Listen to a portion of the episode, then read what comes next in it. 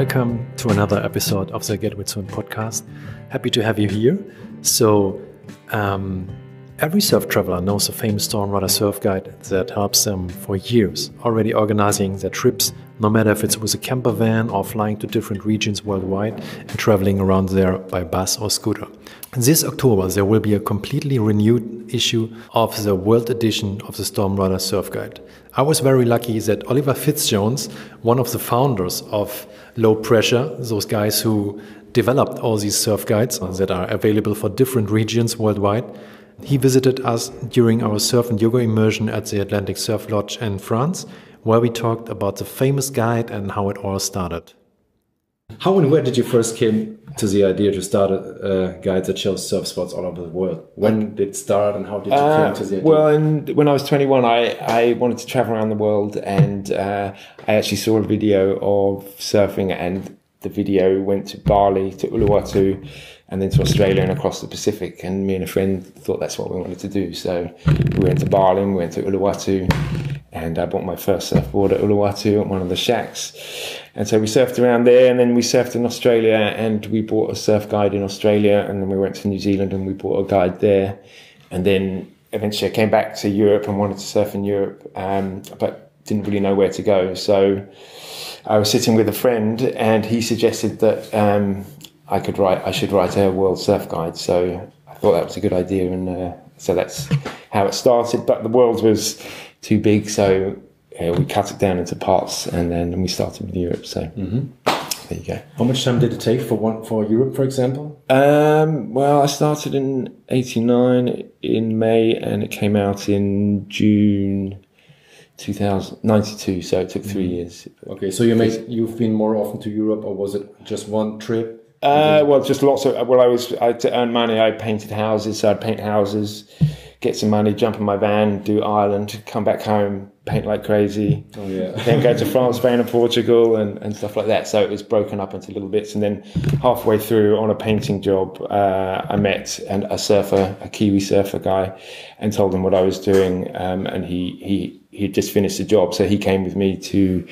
Uh, to Ireland, and then halfway through, um, I asked if he wanted to help me because he he took photos and he was journal he was a journalist, uh, or he'd done journalism at, at, university, and uh, which was great because I'm not I'm not a writer at all. I can't write at all. I was mm-hmm. terrible at English in school, and I used to sit there for hours on end trying to write a paragraph, and uh, and I, I, used to smoke a joint, and, and then I just you know it got very confusing. So so uh, thankfully he came along and joined, and, and so I don't I do I do a bit of writing, but uh, I then learned that some people are good at writing, some people are good at, and so you know, mm-hmm. so uh, I don't really Bruce uh, my. Thank you for being here. Um, we have Oliver Fitzjones here today. Um, so how many? How big is your team? Like three? Uh, there's people? three people. There's myself, and I sort of run the business, distribution, and just dealing with every, everyday stuff and advertising for this book, and also a lot of photo collection and stuff like that.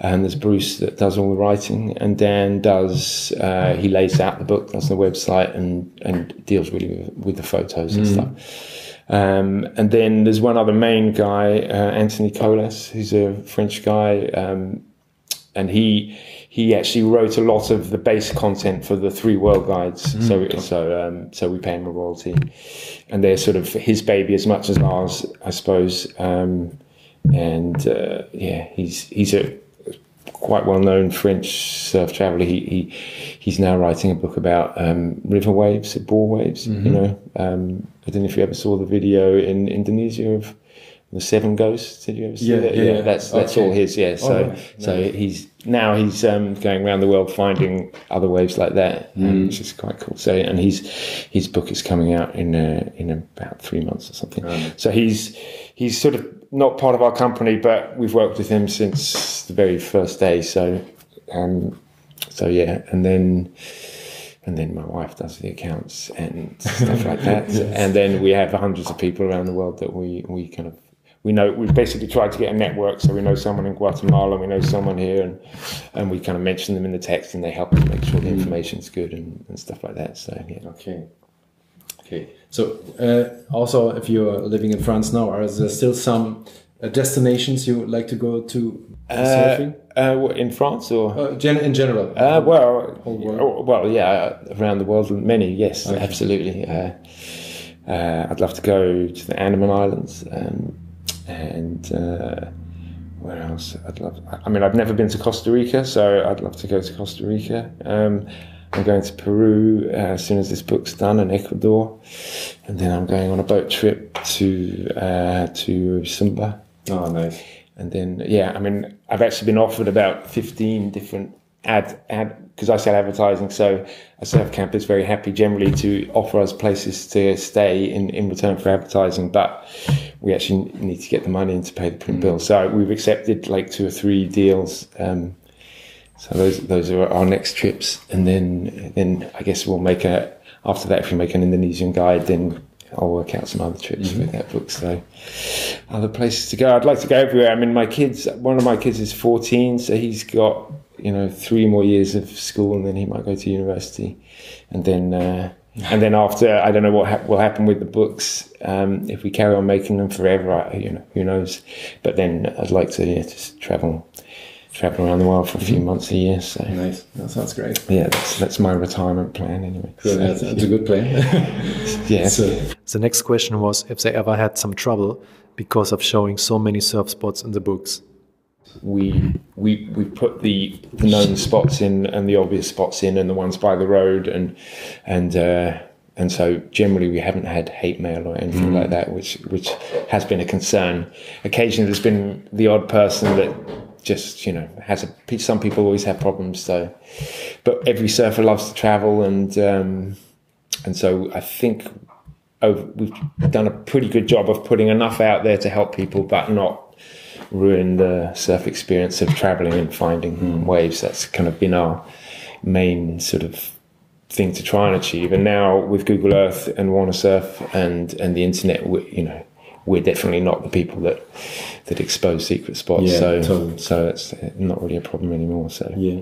Uh, what, what in general, what do you think about all those pages as blogs and um, pages like Wanna Surf and everything who also put put their spots online with the tides and everything? Do, do you think they all did it by themselves? Or Uh, yeah, I mean, we weren't. We certainly weren't the first. Like I said, I used the surf guides when I went to Australia and New Zealand, and there was this American thing called uh, the Surf Report. Did you ever see that? You used to buy it. It was like seven dollars, and it was about two or three pages long. Uh, and it was so it was very expensive, and we were like, "That's a bit of a rip off." So, Yeah. and they were basically quite inaccurate in lots of places. Um, and so, you know, we don't own surf guide rights. I mean, uh, and so I have no problem with any anyone doing anything like that as long as they don't directly sit, sit with our books and, and copy us, which some people have done, which is, is a bit annoying. So, um, so yeah. Okay, great. So, um, you, you, uh, your favorite surf spot, you don't need to mention it, but is it inside one of the surf Storm Riders guide also? favorite surf spot. Well, uh, I've got a couple which aren't in the Storm Rider guides. Sure. Um, is there a limited edition that also? Uh, well, no, I mean, I, I, yes, the secret spot guide. We often thought to publish that and it would be a bestseller, but, but no. Uh, I mean, I suppose people stopped telling us secret spots quite a while ago because uh, they're worried that we'll we'll expose it. But we do have um, we have a, a database where we store our information, and um, we have a little thing which you tick for secret spot or not. And if it's uh, if it's tick secret spot, then it doesn't go. We have we have a deal with Magic Seaweed, so they suck the information from our database uh, to their website. Um, and so, but we, we control what spots they use. But now they're also adding user generated spots. So now Magic Seaweed, they, let's say there's 3,000 spots, then maybe 2,500 will be ours, and then a few hundred will be user generated, which which is fine. Um, but again, sometimes they're in the wrong place and they're spots that people people are sensitive about. And so there's been over the years lots of communication with Magic Seaweed. When someone complains to Magic Seaweed about a spot, they relate it back to us. And you know, if it's some spots, uh, they're just they're not secret spots. You can see them on Google Earth. The road goes past them, and um, and other spots you do have to walk down a little lane and and and local surfers don't mind visitors coming in, but you know, if the whole world s- s- storms on it, then it, it does ruin it. So, you know, we all like to travel, but it's difficult. Localism is difficult. So, I mean, I, I think you just have to respect the locals and be sensitive. Um, but um, they also travel, and we all travel. So, so yeah. Okay, nice. Yeah, you actually you're from England, right? Uh, I'm from And London. Yeah. What did it make Yeah. you to come to France directly? Uh, well, we were originally.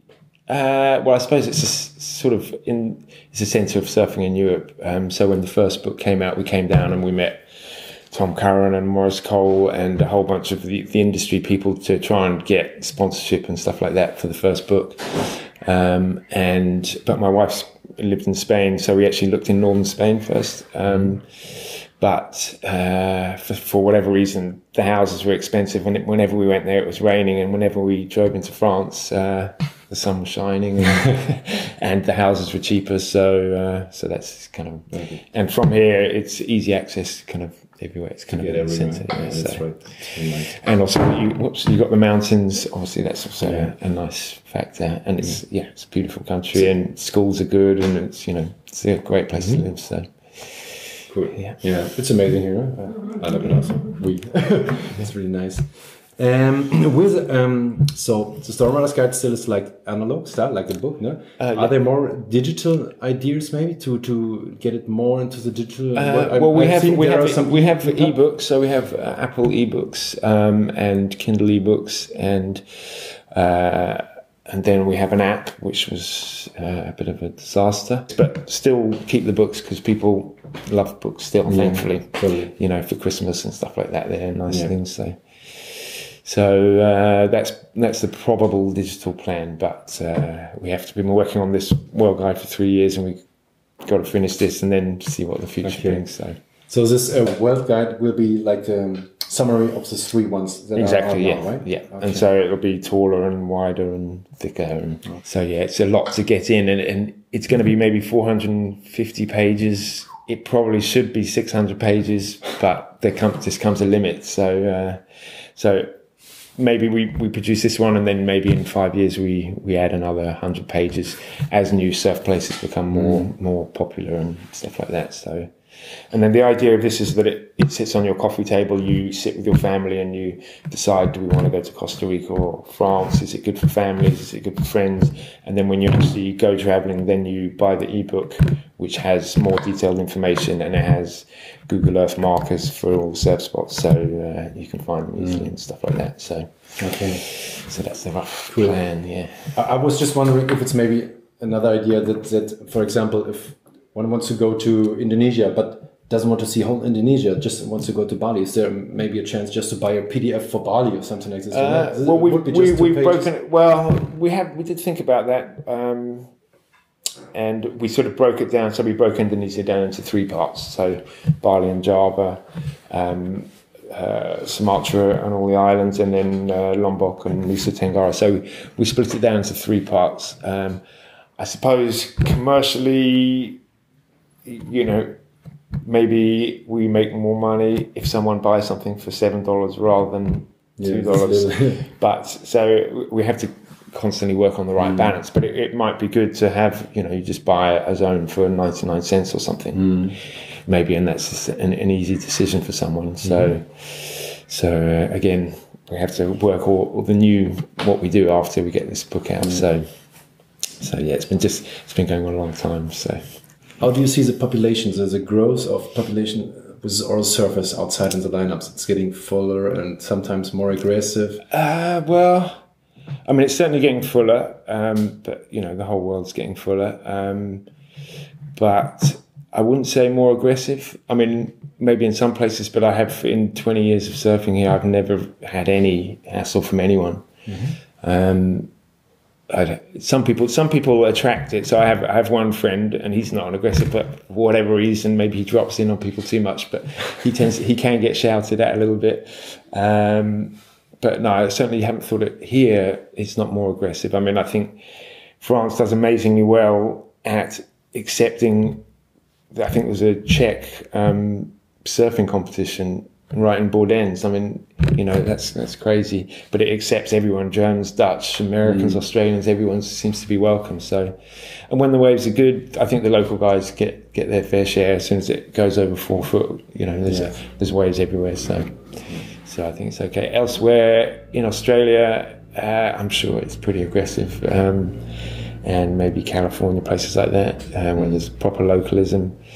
Um, and then the, the population, well, I mean, you know, if people are enjoying it, then that's great. Um, and there's enough coastline around the world still. If if you if you want some space, that's it's easy enough. So so you can go to West Africa where there's great waves. It's warm. The, you know the the countries need the tourist people to go there. So there's and there's just no one there, and there's good right point breaks and good left point breaks and but people go to Bali and they come to southwest France and they go to Peniche and, and they just follow the same path. So, so there's still lots of space. Um, so that's it's it's you know sometimes when I go to I went to Bourdaines yesterday and I was like I can't go to Bourdaines anymore. It's too crowded. So crowded, yeah. But then I went uh, elsewhere today and there was no one there. So so so it's okay. Today was awesome here. It was Yeah. no, not really crowded, Yeah. nice waves, so it was really fun sharing waves. Exactly. Yeah. No, there's a good atmosphere in the water, and so I think also when you have a few days of waves, uh, and then after on the third or fourth or fifth day, then everyone's had enough waves, and they're not so desperate that they're they're less maybe less aggressive, and there's and they're more tired as well. So, so yeah. um, what what does the ocean mean to you? Uh, what does the ocean mean to me? Um, well, uh, what does the ocean mean to me? I mean, uh, I don't want to give it. I suppose the cliche answers are, you know, it's a just a, it's a beautiful place. Um, unfortunately, it's obviously getting ruined in lots of places. Um, but I do think mankind is very good at ruining thing, but ruining things, but also fixing things. So I think I think I am optimistic uh, for the future of the oceans. But um, well, it's a I don't know, it's just a place to play, and uh, I'm in tropical water. You know, it's my favourite thing in the world. So, but yeah, I'm not. I'm not like a full-on waterman. Like you get in Hawaii, these guys that do this and they spend all their life in the water. You know, I'm, you know, making the books. You spend a lot of time in front of a computer, and I'm from London, so you know, I didn't grow up by the sea. Um, but uh, yeah, I mean, I love it. Like probably everyone here. So mm-hmm. Thanks a lot. is that it? Okay, yeah, perfect. perfect. Thanks a lot. As always, I would be very happy if you like to leave a little review on iTunes, maybe write a sentence or two or three, whatever you want. And so hopefully hear you next time. Bye.